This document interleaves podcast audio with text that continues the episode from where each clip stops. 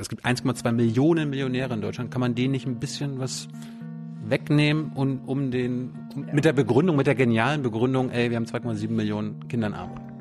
Ja, also wenn es nach mir geht, warum nicht? Könntest du ein Jahr lang von Hartz IV leben? Wenn ich müsste, wahrscheinlich ja, natürlich. Aber ich will es nicht. Ich bin froh, dass ich das nicht muss. Warum müssen das andere? Warum vermeldet ihr mir eine offizielle Arbeitslosen Arbeitslosenzahl?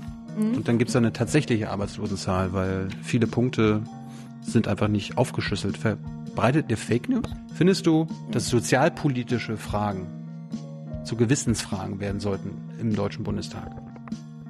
Nee. Was hältst du vom bedingungslosen Grundeinkommen? Nix. Gibt es irgendeine Steuer, die du senken würdest? Ähm, eine Steuer, die ich senken würde? Nö. Abschaffen? Abschaffen? Nö. Sektsteuer oder so weiter. Gibt ja echt alte Steuern da. Aber die Sektsteuer bringt uns richtig Asche. Also. so, eine neue Folge Jung Naiv. Wir sitzen in einem Ministerium in welchem? Bundesarbeitsministerium. Wer bist du? Andrea Nahles, die Ministerin. Für? Arbeit und Soziales. Reimt sich sogar. Andrea Nahles, Arbeit und Soziales. Ja, da, nur deshalb hast du, hast, du, hast du den Job angenommen? Definitiv, das war der Hauptgrund. Hm. Hast, du, hast du noch einen anderen Job? Bist du Abgeordnete? Ich bin Abgeordnete im Bundestag für äh, den Wahlkreis Ahrweiler im Rheinland-Pfalz zwischen Norden und ich bin außerdem im Job, äh, wenn man so will, auch noch Mutter von Ella, meiner Tochter. Hey Leute, Jung und Naiv gibt es ja nur durch eure Unterstützung. Ihr könnt uns per PayPal unterstützen oder per Banküberweisung, wie ihr wollt. Ab 20 Euro werdet ihr Produzenten im Abspann einer jeden Folge und einer jeden Regierungspressekonferenz. Danke vorab. Eine Tochter? Ja, eine Tochter, sechs Jahre. Wie, wie ist da der Bildungszustand für Sie? Ich meine, die ist gerade eingeschult worden. Ist das eine gute Schule? Sie springt morgens aus dem Bett und geht gerne in die Schule. Also erstmal noch hohe Motivation. Und äh, das ist eine ganz kleine Schule, eine Zwergschule. Die gibt es eigentlich kaum noch. Äh, vielleicht so mit 35 Kindern insgesamt. Aber da ist mein Opa schon zur Schule gegangen, meine Mutter, ich. Also eine Familientradition. So schlecht kann die ja nicht sein. Ne? Wir haben jetzt nicht so viel Zeit mit, wir haben jetzt nicht so viel Zeit mit dir, darum äh, überspringen wir mal den biografischen Teil. Können wir irgendwann anders machen, wenn du Lust hast? Klar. Jetzt, jetzt Home Story und alles, Logo. Nee, das nicht. nee, ich, hab, ich mache sowas überhaupt nicht, gar keine Frage. Gibt's, also, gibt's aber Leute. my home is my castle. Das ist immer, immer wieder krass. Es gibt ja Leute, die, oder auch Politiker, ja. Kollegen von dir, die sagen, guck mal rein, guck das, mal, wie wir wählen. Das ist meiner Meinung nach keine schlaue Idee. Also ich zumindestens brauche einen Rückzugsort wenn man so will, und auch einer, wo ich mich nicht äh, öffentlich bewege. So, jetzt hast du gesagt, du bist Arbeits- und Sozialministerin. Warum heißt das eigentlich nicht Armutsministerin? Weil wir eigentlich einen Sozialstaat haben, der die Armut deutlich reduziert. Ne? Wir geben sehr viel Geld, dass Leute wenigstens halbwegs klarkommen. Wenn man jetzt SGB II bekommt, äh, im Volksmund Hartz IV, ist das nicht gut. Aber es verhindert natürlich, dass du erstmal ganz blank bist. Und deswegen versuchen wir an der Stelle einfach zu helfen, wo es geht, ja, und ähm, auch zu unterstützen, wie, wie es geht. Ich habe den größten Haushalt, 42 Prozent des gesamten Bundeshaushaltes, ähm, 138 Milliarden Euro pro Jahr, die für soziale Fragen eben ausgegeben werden können, auch, weil wir es auch können in Deutschland und das ist ja erstmal gut. Hm. So, steigen wir mal ein. Es gibt 1,2 Millionen Millionäre in Deutschland und mhm. gleichzeitig 2,7 Millionen Kinder, die in Armut sind. Ja. Wie kannst du das erklären? Tja, das ist halt, äh, das ist leider so, dass die Kinder vor allem in Familien sind, wo die Eltern nicht arbeiten. Wenn zum Beispiel ein Elternteil arbeitet, dann sind wir schon deutlich niedrigere Armutsquote. Wenn zwei arbeiten, ist sie sogar unter Durchschnitt. Also viele Kinder sind einfach die Opfer von Arbeitslosigkeit der Eltern. Mhm. Und äh, deswegen äh, müssen wir dringend mehr tun, um Alleinerziehenden äh, die Möglichkeit zu geben, überhaupt arbeiten zu können. Da stimmen die Betreuungszeiten überhaupt nicht. Und wir müssen auch mehr tun, um Langzeitarbeitslose in die Arbeit zu bringen. Und dafür habe ich leider auch nicht genug Kohle gehabt in den letzten Jahren. Der Grund, warum Kinder arm sind, liegt ja an den, an den, an der Armut der Eltern. Eltern genau. Aber, aber ich meine, Arbeit und gute Jobs kann man für die Eltern ja nicht aus dem, fallen ja nicht aus dem Himmel. Kann man nicht, ich meine, wir, wir sind eines der reichsten Länder der Welt. Können wir nicht wenigstens in irgendeiner anderen Art dafür sorgen, dass die 2,7 Millionen Kinder nicht arm sind, unabhängig davon, was, ob die Eltern jetzt einen Job haben oder nicht. Ja, wir, wir, wir ähm, haben auch natürlich äh, kostenlose Bildung in Deutschland. Das ist erstmal ein Unterschied zu vielen anderen Ländern. Wir haben auch äh, Kindergeld, wir haben Unterstützungsleistung. Leider wird das bei Leuten mit Hartz IV auch wieder weggenommen. Ähm, also insoweit könnten wir sicher für Kinder noch ein besseres Paket schnüren, insbesondere für die, wo eben äh, Betreuung verhindert, dass Eltern in Arbeit sind. Und das ist vor allem bei den Alleinerziehenden. Das ist eine ganz große Gruppe bei den Arbeitslosen, mhm. sind einfach Alleinerziehende. Mhm. Und deswegen finde ich an der Stelle ähm, sind wir noch zu schlecht. Leider. Ich habe es ja vorhin gesagt, es gibt 1,2 Millionen Millionäre in Deutschland. Kann man denen nicht ein bisschen was wegnehmen und um den um, ja. mit der Begründung, mit der genialen Begründung, ey, wir haben 2,7 Millionen Kinder in Armut. Ja, also wenn es nach mir geht, warum nicht? Wir schlagen vor, dass wir einen höheren Spitzensteuersatz ab 76.000 Jahreseinkommen erheben, drei Punkte obendrauf für die, die über 76.000 Euro im Jahr verdienen. Das sind Gutverdiener. Ähm, wir haben auch eine unterschiedliche Besteuerung von Kapital und Arbeit. Also Kapital wird privilegiert. Also legst du das Geld an der Börse an, kriegst du weniger Steuern äh, abgezogen, als wenn du arbeiten gehst bescheuert. Das Geld arbeitet, Andrea, das Geld arbeitet. Ja, na, von wegen. Das arbeitet eben nicht und im Zweifel so, dass Arbeitsplätze darüber vernichtet werden. Also nee, das sage ich mal, da gibt es einen Unwucht und da sagt äh, die SPD, meine Partei, das muss man gleich besteuern. Also es darf auf keinen Fall so sein, dass die Arbeit äh, schlechter gestellt wird als Kapitalerträge. Warum nicht, warum nicht höher besteuern als Arbeit? Naja, fangen wir erstmal an, es gleich zu besteuern. Zu Ende. Erster Step, ja, dann haben wir schon mal viel geschafft. Mhm. Ja, aber ich meine, es ist ja so, die Gleichbesteuerung könnte der Kompromiss sein, also fordert man maximal sogar mehr. So denke ich halt politisch.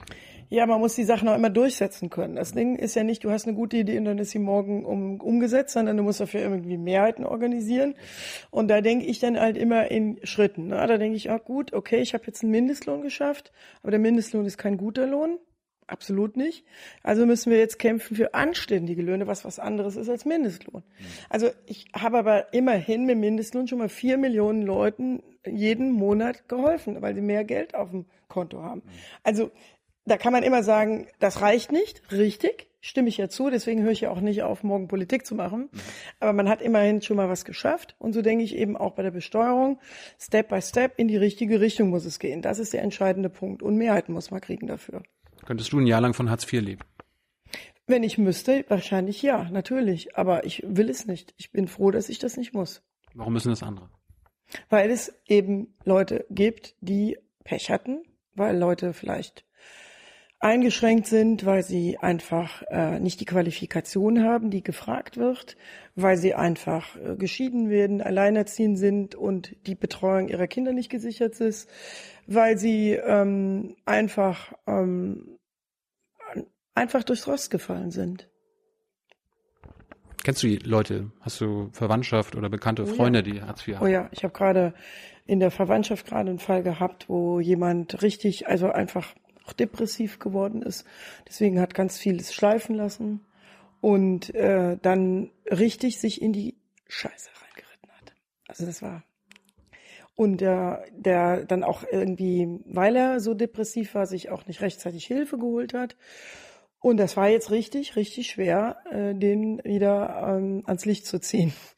Aber das äh, will ich auch nochmal sagen, das tun wir auch, wenn wir können. Also in meinem Bürgerbüro äh, kommen sehr viele Fälle an. Jeden Tag, ob das eine Frau ist, die wohnungslos ist. Jetzt äh, hatte ich gerade vor zwei Wochen äh, so eine Frau mit drei Kindern. Äh, 50 Prozent der Leuten können wir direkt auch helfen. Hm. Also ich äh, kann auch einfach nur dazu auffordern, sich Hilfe zu suchen, wenn man es irgendwie schafft. Ähm, Trotzdem, es wird wahrscheinlich nicht überall gelingen. Deswegen haben wir einen Rechtsanspruch auf soziale Mindestsicherung in Deutschland.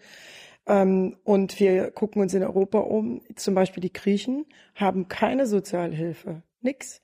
In, in Italien gibt's keine. Wir müssen uns mal klar machen, dass diese Form der Absicherung, die ja oft genug Lücken hat und sehr gering ist im Verhältnis, aber trotzdem gibt es Länder, die haben noch nicht mal das. Und deswegen sage ich mal, brauchen wir in Europa auch eigentlich sowas wie eine Mindestabsicherung in allen Ländern. Das ist zum Beispiel etwas, wofür ich mich einsetze, dass wir überall eine Mindestabsicherung in allen Ländern Europas haben, weil wir können nicht nur eine Wirtschaftsunion machen, wir brauchen auch eine Sozialunion, wo die Leute auch in ein soziales Netz fallen in Europa und zwar nicht nur in Deutschland, sondern auch in anderen Ländern. Was wäre ein europäischer Mindestlohn? Einer, der ähm, äh, also wir, ich würde sagen, wir können nicht eine Summe festlegen. Der, der Lohn in Bulgarien, der Durchschnittslohn, beträgt zurzeit 187 Euro. Monat. Äh, pro Monat, der Durchschnittslohn in Bulgarien. Das ist so wenig, ja. Da können wir jetzt nicht mit deutschen Maßstäben sagen, so, jetzt machen wir 8,50 Euro. Das wäre ein Topverdiener in Bulgarien, ja.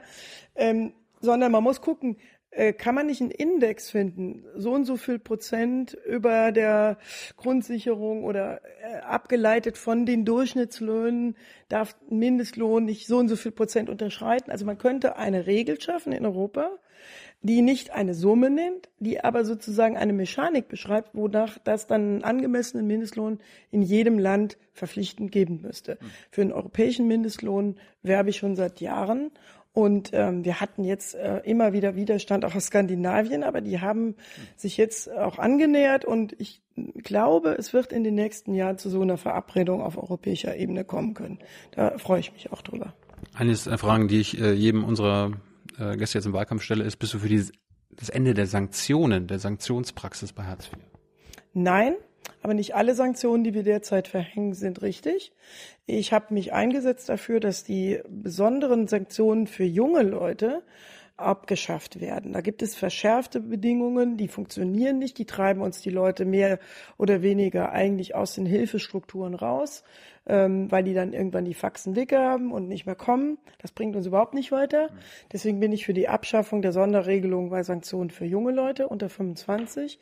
Ähm, aber generell ähm, ganz auf ein Sanktionsregime äh, verzichten kann ich mir nicht vorstellen, weil es gibt auch genügend Leute, die Erfahrung habe ich auch in meiner Tätigkeit als Abgeordnete und Ministerin gemacht, die das System auch ausnutzen. Ähm, aber man könnte sicherlich auch einiges vereinfachen, unbürokratischer machen und vor allem verständlicher. Wir haben jetzt zum Beispiel das neunte Mal das SGB II, also das Hartz-IV-System ähm, verändert. Also wir haben ein neuntes SGB II-Änderungsgesetz gemacht, wo wir immer wieder bürokratischen Unsinn versuchen äh, zu beseitigen. Also ich will das nicht in jedem Komma verteidigen, um Himmels Willen. Äh, da muss auch weiter geguckt werden, wo wir die Sachen bürgerfreundlicher machen, einfacher machen. Aber äh, die Abschaffung der Sanktionen bin ich keiner Befürworterin. Aber nicht alle Sanktionen, die wir derzeit haben, sind sinnvoll. Mhm. Hat die CSU verhindert, dass wir das ändern konnten in dieser Legislaturperiode. Ähm, Stimmt das, dass du eine Gegnerin der Agenda 2010 damals warst? Ja, ich fand äh, einiges richtig, zum Beispiel die Zusammenlegung von Arbeitslosenhilfe und Sozialhilfe, weil die Sozialhilfeempfänger hatten überhaupt keine aktivierenden Maßnahmen. Die äh, wurden überhaupt nicht mehr richtig beschäftigt. Äh, das fand ich schlecht, aber es gab auch andere Sachen, also die fand ich von Anfang an völlig falsch. Und deswegen habe ich das mal heftigst kritisiert über, über, über eine lange Zeit mich auch mit Gerhard Schröder wegen der Sache angelegt äh, und war damals Sprecherin auch der äh, Parteilinken in der SPD. Und dazu stehe ich auch, weil vieles von dem, was ich damals kritisiert habe, haben wir mittlerweile auch schon wieder geändert. Beim siebten, achten und neunten SGB II Änderungsgesetz. Die Frage wäre so, die Frage wäre gewesen, hast du aus heutiger Sicht Recht gehabt, Recht behalten mit deinen... Ja, an äh, einigen Stellen ja, ja, würde ich schon so sehen, ja. Ich mein, Hilft einem aber nichts. Recht haben ist ein fader Triumph. Wenn man nämlich in Wirklichkeit ähm, dadurch die Sache noch nicht verbessert hat, hat man nichts davon. Ähm, Recht haben reicht mir nicht. Ich will eigentlich dann auch die Sachen so ändern, dass es wieder passt. Mhm. Einiges haben wir wie gemacht, sagt zum Beispiel Vermögensanrechnung haben wir vieles verbessert. Ähm, aber im Kern muss ich ganz ehrlich sagen, ähm, leider, ja, ist das kalt ähm, das Ganze ist kalt rübergekommen. Und das war auch von dem damaligen ähm, Minister dieses Hauses, wo ich heute jetzt hier bin, äh, Wolfgang Clement, auch so inszeniert. Und was, was, das kann ich bis heute nicht fassen. Ja. Gut, der hat die SPD mittlerweile verlassen, der Junge. Und das ist auch gut so. ich meine, die, die, die Armut ist mehr geworden. 2006 hatten wir 6 Millionen Arbeitslose, 11 Prozent Arbeitslosenquote und eine Arbeitsquote von 14 Prozent. Heutzutage haben wir nur noch 2,5 Millionen Arbeitslose offiziell und eine Quote von 6,4 Prozent. Die Armutsquote ist 16 Prozent. Ist das die Armutsrisikoquote? Das ist nämlich was anderes nee, als... Nee, Ar Ar Armuts Armutsquote habe ich von eurem Bundestags, äh, von eurer Fraktion. Armutsquote. Ja, also natürlich ähm, heißt ja, dass äh, erstmal, dass viele Menschen äh, wesentlich mehr als vor zehn Jahren Arbeit haben. Aber mehr sind arm. Ah, nein. Es ist, ähm, der, das wird ja nach, danach berechnet, wie der Mediansteig. Wenn wir Verdoppelung äh, des Hartz-IV-Satzes machen, haben wir auch eine Verdoppelung der Armutsquote. Ähm, das ist, klingt jetzt kompliziert, aber das ist leider die irritierende Nachricht, weil es relative Größen sind. Wir haben eine Abnahme zum Beispiel bei äh, existen materiellen existenziellen Nöten in Deutschland ganz dramatisch. Wir haben einen Rückgang der Langzeitarbeitslosigkeit von 1,7 Millionen auf unter eine Million in den letzten zehn Jahren. Ähm, das sind alles Hard Facts, die beschreiben, dass Leute in Arbeit gekommen sind. Und jetzt könnte man sagen, ja, nur in Billigjobs. Nein, in sozialversicherungspflichtige Arbeit, denn die, der Anzahl der prekären Arbeitsverhältnisse hat seit 2005 gar nicht mehr zugenommen, ist aber leider auf dem hohen Sockel, zu hoch. Mhm. Ähm, und deswegen sind diese äh, mit Verlaub auch von einigen, wie dem Paritätischen Wohlfahrtsverband, anderen immer wieder ge, ähm, äh, hochgespielten Zahlen, Armutsquoten. Ähm, leider wachsen die Armutsquoten auch mit der äh, mit dem gesamten äh, Wohlstand in der Gesellschaft, ähm, weil das ist halt der Fakt. Und trotzdem haben wir gerade äh, bei den Kindern, wenn man also beschreiben will, Armut hat in Deutschland ein Kindergesicht. Hm.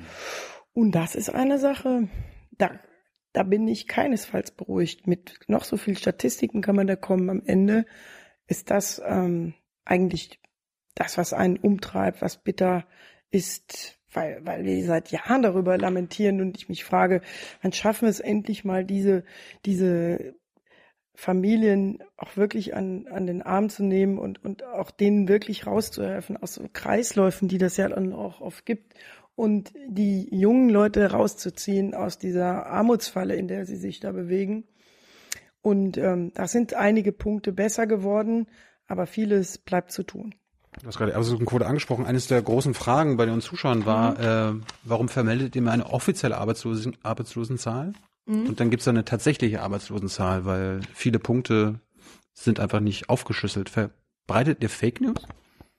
Nein, diese offiziellen Statistiken orientieren sich äh, auch an EU-Standards. Danach werden auch zum Beispiel Ländervergleiche gemacht. Mhm. Aber wir weisen in den Zahlen, die wir da veröffentlichen, jeden Monat auch die einzelnen Punkte genau auf. Ja, aber warum, warum, warum verbreitet ihr dann nicht die tatsächliche Zahl? Ne? Ist, ja, ist, ist ja eure Quelle jetzt hier? Warum verbreitet ihr nicht die tatsächliche Zahl? Die, ist ja Zahl? von uns, die ist ja nicht geheim. Ja. Aber, Sondern, aber, aber in den Nachrichten abends kommt dann die. Ja, aber Leute, die zum Beispiel in der Weiterbildung sind, die werden seit jeher nicht in, als arbeitslos gezählt. Könnte man ja. Könnte man, warum sollte man? Ja. Würde an der, würde an den, würde ja auch nicht viel helfen jetzt. Wir machen die Sachen ja, äh, kranke Arbeitslose, die nicht in der Arbeit sind, nicht gezählte Arbeitslose. Ja, Leute, wir können es auch anders machen. Es ist jetzt eine, es ist jetzt eine, es ist für mich kein Kampfpunkt jetzt, ne? Sehr gut. Also. Was du für die, was man damit, was man damit enthüllt, äh, legen wir jeden Monat vor. Also ich meine, die Zahlen kommen ja von uns. Es ist ja kein, es ist ja nicht so, dass wir ja. die die verheimlichen. Ne? Wir haben an der Stelle insgesamt trotzdem eine Situation, wo ich sagen kann, so gute Zahlen konnten wir seit über 20 Jahren nicht mehr das stimmt. öffentlich machen. Stimmt, ja, das ist, ist erstmal gut, aber es sind immer noch zu viele Menschen arbeitslos in Deutschland. Punkt. Der Punkt, weil wir sind fast eine Million fehlen. Ne? Ja, aber wir haben natürlich auch, wenn man ganz ehrlich ist, wir haben hier Programme wie zum Beispiel die berufliche Weiterbildung, wo ich sage, da kommen viele Leute nachher auch wieder in Arbeit. Wir haben 1,1 Millionen offene Stellen in Deutschland. Warst du für Leiharbeit und Zeitarbeit die Einführung?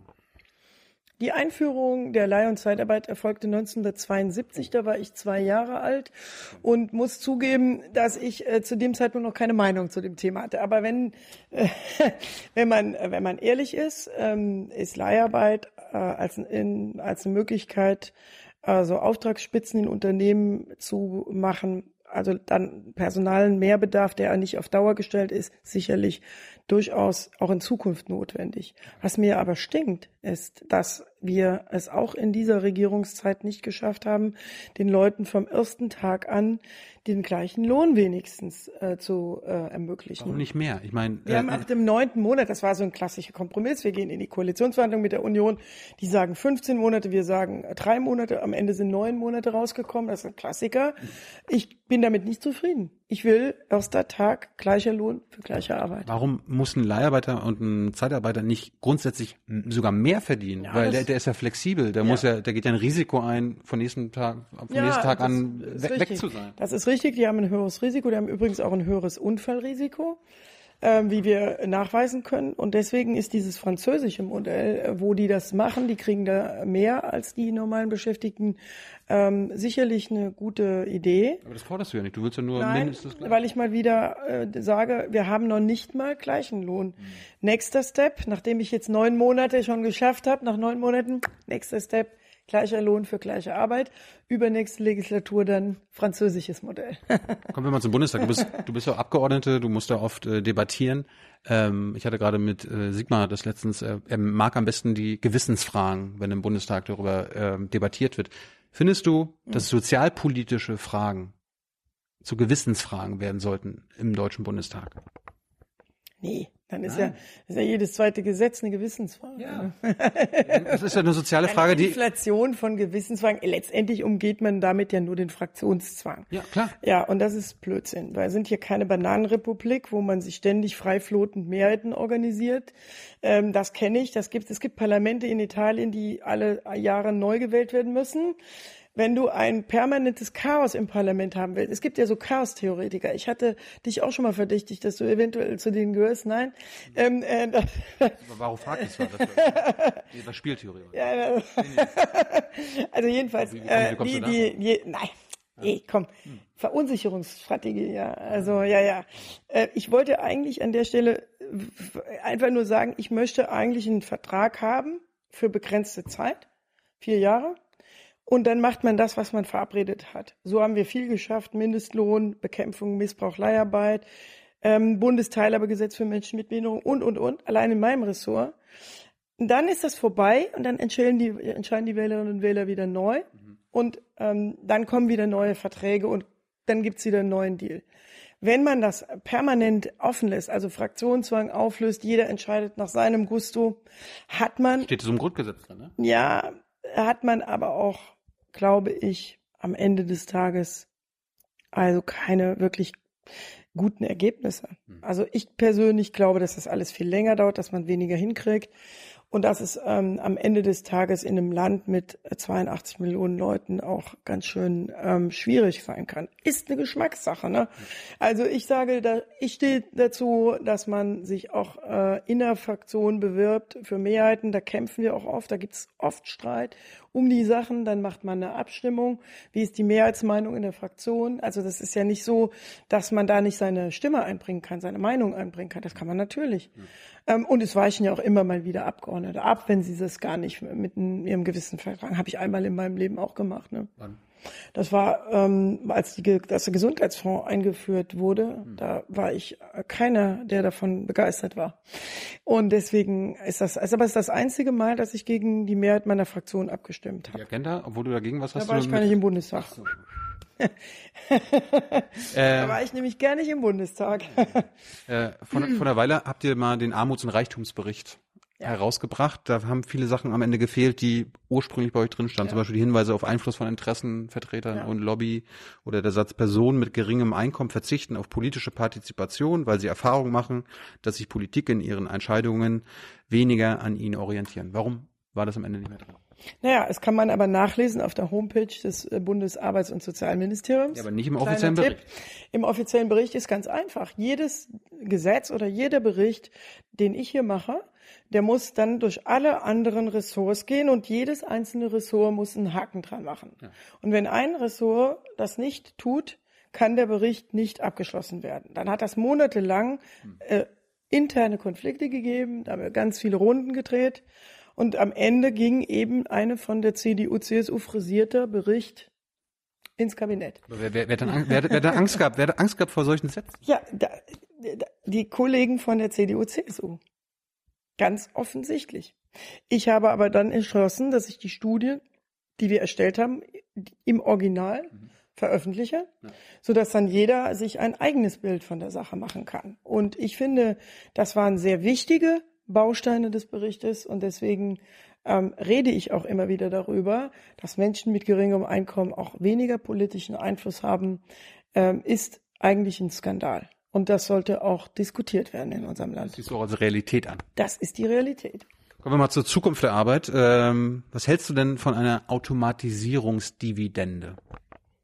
Also die Unternehmensgewinne steigen, mhm. steigen und steigen und steigen. Ja, äh, Unternehmen ersetzen Mitarbeiter durch Roboter, Maschinen, Computer und so weiter. Was hältst du von einer Automatisierungsdividende? Na, ich glaube, dass die Automatisierung in Deutschland Arbeitsplätze rettet. Ja, äh, das ist äh, vielleicht eine etwas äh, provokante These, aber ich glaube, wir haben tatsächlich nur eine Chance, gut bezahlte Arbeitsplätze auch im Produktionsbereich zu halten, wenn wir die Automatisierung weiter vorantreiben. Das äh, wird äh, bedeuten, dass wir weniger Erwerbspersonen brauchen.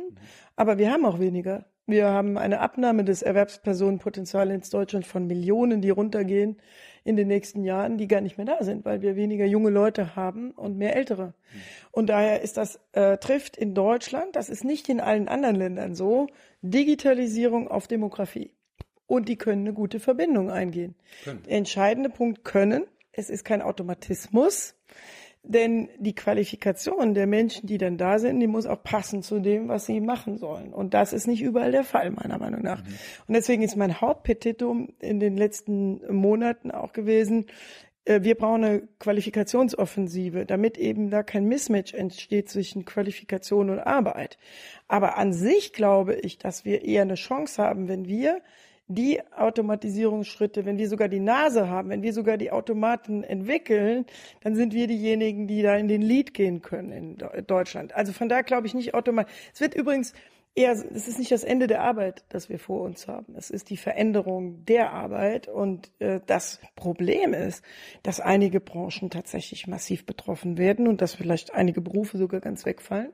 Dafür, tja, zum Beispiel perspektivisch möglicherweise ganz viele technische Zeichner ähm, oder diejenigen, die ähm, bisher die Modelle aus Holz gezimmert haben, wo jetzt der 3D-Drucker das Ding für die Gießerei produziert. Oder äh, der selbstfahrende LKW kommt vielleicht auch irgendwann. Nicht morgen, nicht übermorgen, aber vielleicht doch. Und daher ist es ähm, die Frage, sitzt dann noch jemand vorne auf dem Bock oder nicht?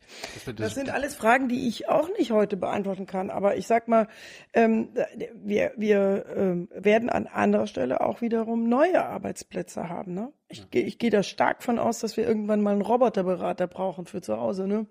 Ja. Ähm, über den ganzen Massen von Robotern, die plötzlich verrückt spielen. Okay. Ähm, ja, der Kühlschrank, der selber die Milch bestellt, aber ist plötzlich Whisky drin. Keine schlechte Variante, aber eine, wenn man eine kleine Tochter hat, die vielleicht problematisch sein könnte. du sagst, Auto Automatisierung rettet, äh, wie rettet die denn, du hast gerade Lkw-Fahrer angesprochen, Taxifahrer. Mein Onkel ist Lkw-Fahrer. Der kommt erst in 15 Jahren in die Rente. Ja. Da ist, ist es, glaube ich, wahrscheinlicher, dass es entstehen aber im Logistikbereich zurzeit viele neue Jobs. Ja. Da ist ja die Frage, ob der Lkw-Fahrer einfach in dem Bereich was anderes macht. Wir haben nämlich Zunahme an Online-Bestellungen, die ähm, ich, ich frage mich auch, ob wir im Bereich der Lkw-Fahrer wirklich schon, ich glaube, in den nächsten 15 Jahren werden wir keinen Lkw ohne Fahrer fahren haben. Das meinst du? Das glaube ich. Ich glaube allerdings, dass die möglicherweise andere Sachen machen da. Ähm, Aber alle. Ich meine, wir haben, wir haben über eine Million Taxifahrer. Leitsysteme, wir brauchen auch Leitsysteme an den Straßen, die, die fahren ja nicht einfach ohne, dass es bestimmte Markierungspunkte da auch gibt und so weiter. Ich war selber in Silicon Valley und habe einen A7 gefahren, also ich nicht gefahren, der ist selbst gefahren. Kein Diesel. ich war in einem Prototyp und das ist ja mehr eine Erweiterung des assistierten Fahrens zunächst mal, als dass es die Menschen ganz ersetzt. Aber die Menschen geraten mehr in die Rolle des Controllers der Technik, als dass sie selber den Schraubschlüssel in der Hand haben oder das Lenkrad. Ja, da, da, das ist die, das ist die Veränderung. Du brauchst da nur einen und nicht nur nicht mehr zehn. Also ja, ein Controller sein. reicht für zehn, zehn sein, LKW. Aber jetzt haben wir schon Schwierigkeiten, äh, LKW-Fahrer zu finden und behelfen uns ja mit sehr vielen Osteuropäern. Äh, mit Verlaub, wir haben in Deutschland eine abnehmende Anzahl von Erwerbspersonen und Automatisierung heißt nicht automatisch, dass das für uns bedeutet, dass wir daraus Nachteile haben. Äh, was sagst du, ihr, ihr wollt ja wahrscheinlich auch den Kohleausstieg langfristig? Habe ich so gelernt bei der SPD? Ja, wir wollen also einen ja. Energiemix, ne? Ja. Und der äh, bedeutet, dass der Kohleanteil immer geringer wird. Irg irgendwann wird der Job ja. bei einem Kohlewerk, Kohleanbau und so weiter weg sein. Genau, wie die meisten Jobs in dem Bereich schon weggefallen sind. Irgendwie, irgendwann hoffen wir auch mal, dass die Rüstungsindustrie aus Deutschland abwandert und wir auch die Arbeitsplätze verlieren. Äh, was sollen die machen? Also gerade in dem Bereich, das sind gut qualifizierte äh, Metallarbeiter, äh, sehe ich überhaupt nicht die großen Probleme, weil wir auch in Zukunft anderes produzieren. Da machen wir halt mehr Windräder, die werden auch aus Stahl produziert. Hm. Was hältst du vom bedingungslosen Grundeinkommen? Nix. So einfach. ich habe ausführlich darüber auf der letzten Republika geredet. Ähm, da gibt's auch ein sehr schönes YouTube-Video, wo ich mal so ein bisschen ausflippe an der einen oder anderen Stelle. Äh, andere, an, andere, Politiker, die selbst auch dagegen waren, haben, haben so bei uns jetzt gesagt, äh, man kann es dann wenigstens mal ausprobieren. Ja, die, möchten sie, die wollen sich doch anschleimen oder was. Also Entschuldigung. Ich äh, mit ausprobieren, das machen ja gerade die Finnen, ist es doch nicht getan. Äh, der Punkt ist doch einfach der. Du kriegst irgendeinen Grundstock von Geld das benutzen die Arbeitgeber doch als Kombilohn nachher. sagen die, ach, du kriegst ja schon so viel vom Staat, da kriegst du von mir noch oben drauf. Das ist auch ein, ein, ein, ein äh, das ist auch ein ganz äh, schreckliches Programm an der Stelle. Die zweite Sache ist es ist aus meiner Sicht einfach so, dass ich nicht möchte, dass die Leute äh, eine, Geld bekommen dafür, dass sie nicht aktiv sind. Ich möchte schlicht und ergreifend etwas ganz anderes. Ich möchte denen ein Startguthaben geben, jedem, der ins Arbeitsleben reinkommt, das ist mein Gegenmodell zum bedingungslosen Grundeinkommen, dass er seine eigene Berufsbiografie in die Hand nehmen kann, selbstbestimmter leben kann, als er das heute kann. Und das heißt für mich, wir haben also überlegt, 20.000 Euro Gute haben. Du kannst damit drei, äh, zwei Sachen machen. Erstens, du kannst ein Unternehmen gründen, Startup. Dann hast du erstmal ein Grundkapital, du kannst ins Risiko gehen und bist nachher nicht auf dem Berg von Schulden, wenn es mal schief geht. Mhm. Das ist die eine Möglichkeit. Die zweite Sache ist, du kannst eine Umschulung machen, du kannst eine Qualifizierung machen, du kannst das machen, wann du es willst, nicht wann irgendjemand anders es dir sagt. Das verschafft dir eine ganz neue Form von Freiheit. Und deswegen ist dieses Chancenkonto für mich der Weg zu sagen, ich möchte das, was in die, was mir bei dem bedingungslosen Grundeinkommen ja gefällt, ist dieser Aspekt der Selbstbestimmung, der Freiheit, die damit verbunden ja. ist, ein Stück weit. Und das finde ich gut. Aber ich finde viele andere Nachteile, mal abgesehen davon, dass ich jetzt nicht mit der Finanzierungsfrage anfangen will, aber das finde ich gut. Und das haben wir überlegt jetzt auch hier bei mir im Bundesarbeits- und Sozialministerium müsste man eigentlich nutzen, um eben die eigene Erwerbsbiografie selbstbestimmter in die Hand nehmen zu können, dass du da selber mehr am, am Schalthebel bist und dass du selber auch sagen kannst, ich ziehe mich mal auch eine Weile raus oder ich mache jetzt was ganz anderes und der Staat dir dabei auch eben hilft. Und das ist das, was wir damit meinen mit Chancenkonto. Das ist für mich so eine Art Gegenidee zu diesem bedingungslosen Grundeinkommen. Hm. Aber der Gedanke war ja so ein bisschen angenommen, Leute, die einen Scheißjob haben, ja, die Toiletten putzen müssen ja. und so weiter. Das ist doch cool, wenn man, wenn die angenommen 1000 Euro pro Monat haben und nicht gezwungen sind, Toiletten putzen zu gehen und dann, aber die wollen trotzdem arbeiten gehen und die Arbeitgeber müssen ja trotzdem Leute finden, die die Toiletten putzen. Dann werden die äh, Arbeitgeber gezwungen, halt nicht den Mindestlohn den zu zahlen, sondern ordentliche, ordentlichen Lohn. Ich meine, die beschissensten Jobs werden in, Deutsch, äh, werden in Deutschland ja meist am beschissensten. Eine Bewertung von Arbeit, ja. die ich so nicht teile. Und ich glaube, dass viele, die selber auch putzen, also schon ein ganz großes Problem hätten, in die Kategorie beschissene Jobs eingestuft zu werden. Ähm, ich ich, ich habe, ich kenne, rede regelmäßig hier mit den Leuten, die wollen einen anständigen Lohn für ihre Arbeit. Ja. Weil die wollen nicht bewertet werden. Die sehen ihre eigene Arbeit auch nicht als beschissener als irgendein Kreativfuzzi. Entschuldigung, ähm, das sagen die so.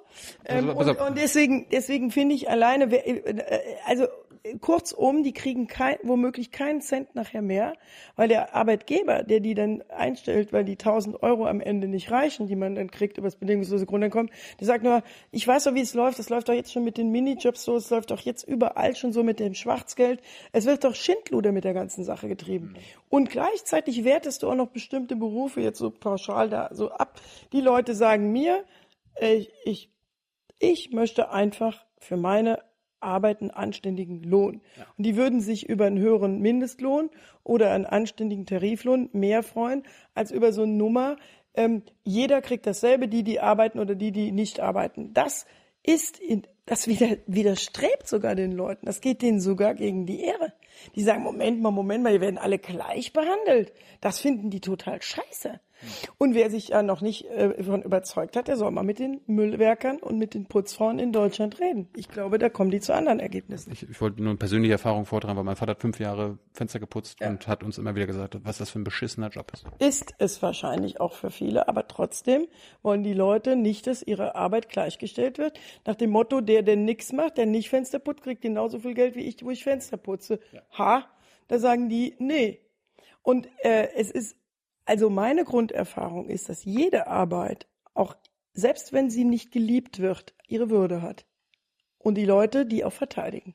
Wir kommen zum Schluss. Äh, ein, ein, Thema noch, die Überwachung von Arbeitnehmern, von Angestellten äh, und hier Thema Beschäftigungsschutz, Be Beschäftigungsdatenschutz. Wir brauchen einen also, Beschäftigten-Datenschutz. Ja, ja, wir brauchen einen und wir haben keinen ausreichenden Beschäftigten-Datenschutz in Deutschland. Ich habe eine Frage dazu. Was, was würdest du sagen? Was darf mein Chef oder was darf ein Chef im Allgemeinen von seinen Angestellten wissen und was nicht? Das kann ich so pauschal nicht sagen. Auf jeden Fall sind die technischen Möglichkeiten sehr verführerisch, um viel mehr zu wissen, als man wissen sollte. Und wir brauchen da neue Regeln. Und wir brauchen auch mehr Mitbestimmungsrechte der Betriebsräte da. Aber welche neuen Regeln? Also sollten zum Beispiel Arbeitnehmer untereinander vergleichbar sein? Nein. Also sollte deine Pressesprecherin mit deiner mit einem anderen Pressesprecher immer vergleichbar sein? Wer ist da besser? Na, ich bin der Meinung, dass so wenig personenbezogene Daten wie möglich erfasst werden sollten. Punkt aus. Und wo das jetzt im Einzelnen wie genau liegt, das äh, ist jetzt so pauschal nicht zu beantworten. Aber ehrlich gesagt, ähm, Bewegungsprofile, äh, Controlling, was gemacht wird mit dem Computer, das lässt sich ja alles heute leicht machen, ja. sind nicht in Ordnung. Aber sollte das auch illegal sein? Wenn man das mit in ein Gesetz packt, wird das äh, sanktionsbewehrt, also wird das mit äh, Ordnungswidrigkeit oder anderem dann bestraft werden. Kleine Frage noch zum Schluss, äh, haben wir auch jeden gefragt, auf welchem Menschenbild basierst du deine Politik? Dass erstmal alle Menschen den gleichen Wert und die gleiche Würde haben. Und äh, das unabhängig von Herkunft, Religion, das ist das Entscheidende und dass es in dem Verlauf ihres Lebens für viele ganz anders läuft und sie die Erfahrung machen, dass ihre, dass, dass die Chancengleichheit mit Füßen getreten wird, ist einer der wesentlichen Beweggründe, warum ich äh, Politik mache und auch in der SPD bin. Und ähm, Sigmar hat uns letztens gesagt, dass er, ich, wir haben über Corbyn geredet in England mhm. und das Labour-Programm mhm. und das ist, er meinte, das ist überhaupt nicht linker als das der SPD. Jetzt habe ich mal eine konkrete, ich habe mal reingeguckt. Pass auf. Nee, pass auf, nee, nee, pass auf. Brauchst es nicht lesen. Ich lese dir einfach nur mal ein Beispiel vor. Ich will nur wissen, was du als Arbeits- und Sozialminister ja, dazu sagst. Pass auf. Leber will ein Gesetz, das Belegschaften das Recht gibt, ihr Unternehmen zu kaufen, wenn es zum Verkauf steht und nur der Verzicht auf diesen Verkauf es an andere Bieter freigibt. Oh, das haben wir nicht im Programm. Was hältst du davon? Es ist äh, nicht schlau. Warum? Weil wir ähm, lieber eine starke Mitbestimmung haben, als dass wir direkt in die Unternehmensentscheidung so stark eingreifen. Und äh, deswegen haben wir in Deutschland eigentlich, wenn wir die Mitbestimmung hüten und weiter ausbauen, das bessere System. Danke erstmal. Äh, wir machen noch kurz Zuschauerfragen, vielleicht ein bisschen kürzer antworten, kurz und knackig. Äh, eine der beliebtesten Fragen war, muss Burnout wieder cool sein in Deutschland? Ich meine, viele junge Leute, ich habe viele Freunde, die zehn Stunden am Tag arbeiten und ich habe auch. Im Gegenteil, ich erhoffe mir durch die Digitalisierung, dass wir einfach ähm, äh, selbstbestimmter und auch weniger arbeiten müssen in Zukunft. Admiratio, die hast du Frage schon beantwortet. Wann hast du das letzte Mal gegen deine eigene Fraktion gestimmt? Ja, oder irgendwann, irgendwann 2007 muss das gewesen sein oder sechs, keine Ahnung, irgendwann in der Zeit. In dieser Fraktion, in dieser Legislatur überhaupt nicht. Hey, ich bin Ministerin. also da kann ich, also das Bei der, Ma bei der nicht.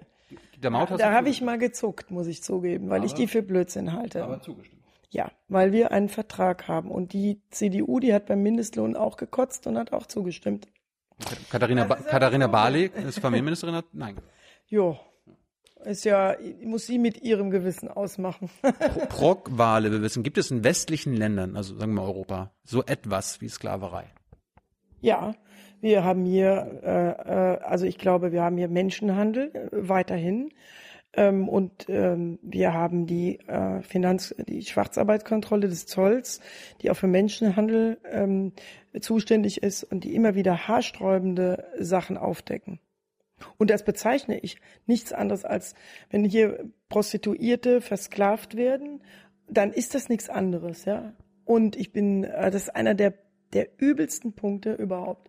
Und darüber wird viel zu wenig berichtet und geredet. Hier nicht. Gott sei Dank. Äh, Eine andere beliebte Frage war, die SPD ist in den letzten 19 Jahren, 15 Jahre an der Regierung gewesen. Jetzt sagt ihr, im, im Land geht's ungerecht zu. Seid ihr nicht dafür verantwortlich?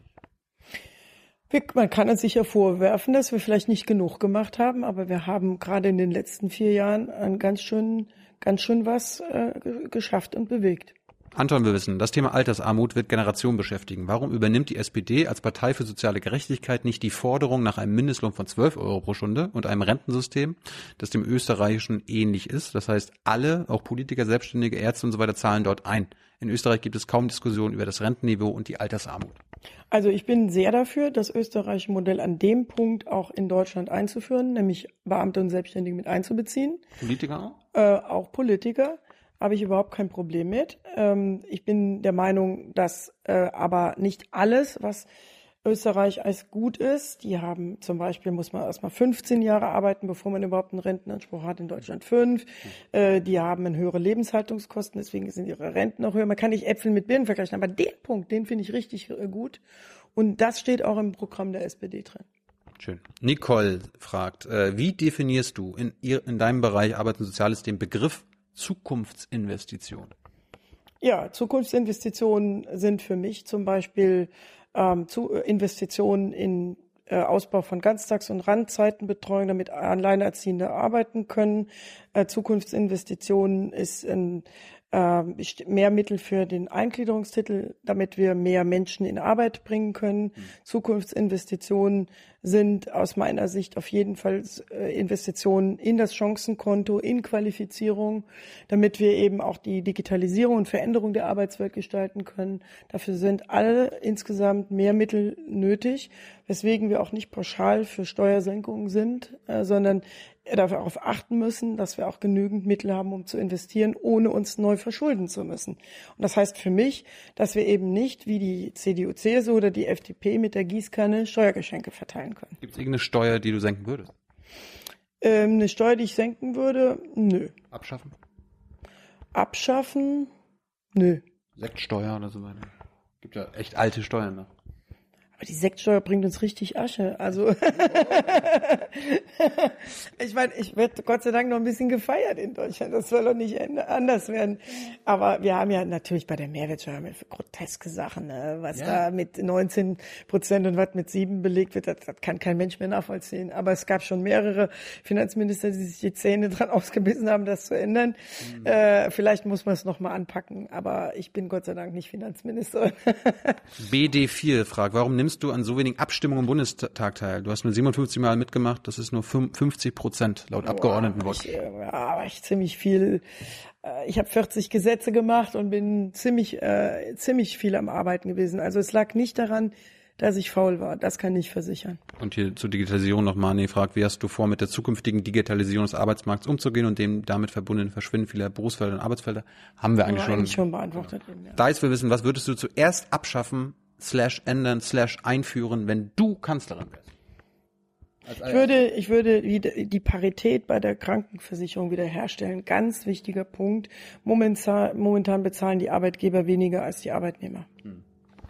So. Freust du dich schon auf den Wahlsonntag? Ich bin angespannt. Nee, ich freue mich nicht. Ich habe, äh, ich bin einfach angespannt, weil das, man hat jetzt so lange gearbeitet, ähm, man hat ähm, gefiebert, meine Stimme ist weg vor lauter Kundgebung und Reden und dann sitzt du da, dann hast du deine Wahl. Morgens gehe ich dann in meinem Dorf wählen und dann ist da dieses Gefühl, dass du nichts mehr machen kannst. Dass es jetzt äh, nicht mehr in deiner Hand ist. Und das ist ehrlich gesagt kein gutes Gefühl. Habt ihr das, habt ihr das Gefühl, dass ihr eine Mitschuld am Erstarken der AfD habt? Auch durch Agenda und Verarmung? Nee. Nein. Die, äh, nee, also Die sind einfach so gekommen. Nee, die sind nicht einfach so gekommen, aber mit Schuld wegen Agenda. Guckt, Verantwortung. äh, guckt euch mal die Leute an. Äh, Das war ja ganz recht interessant, wer die wählt und das sind keinesfalls, also ich möchte auch mal für eine Lanze für die Menschen mit niedrigen Einkommen oder Armen sprechen. Die haben keinen höheren äh, Anzahl von äh, AfD-Potenzial als andere äh, gut situierte Gruppen. Also mit Verlaub. Die Armen bleiben so ja zu eine Hause. Kurzschluss, arm gleich AfD, das lasse ich nicht zu, das ist auch falsch, ja. Mhm. Sondern es sind eher die ähm, auch die frustrierten Bürgerlichen und so weiter. Was das jetzt mit Hartz IV zu tun haben soll, das kann ich beim besten Willen nicht nachvollziehen. Willst du Teil des Neuanfangs der SPD sein?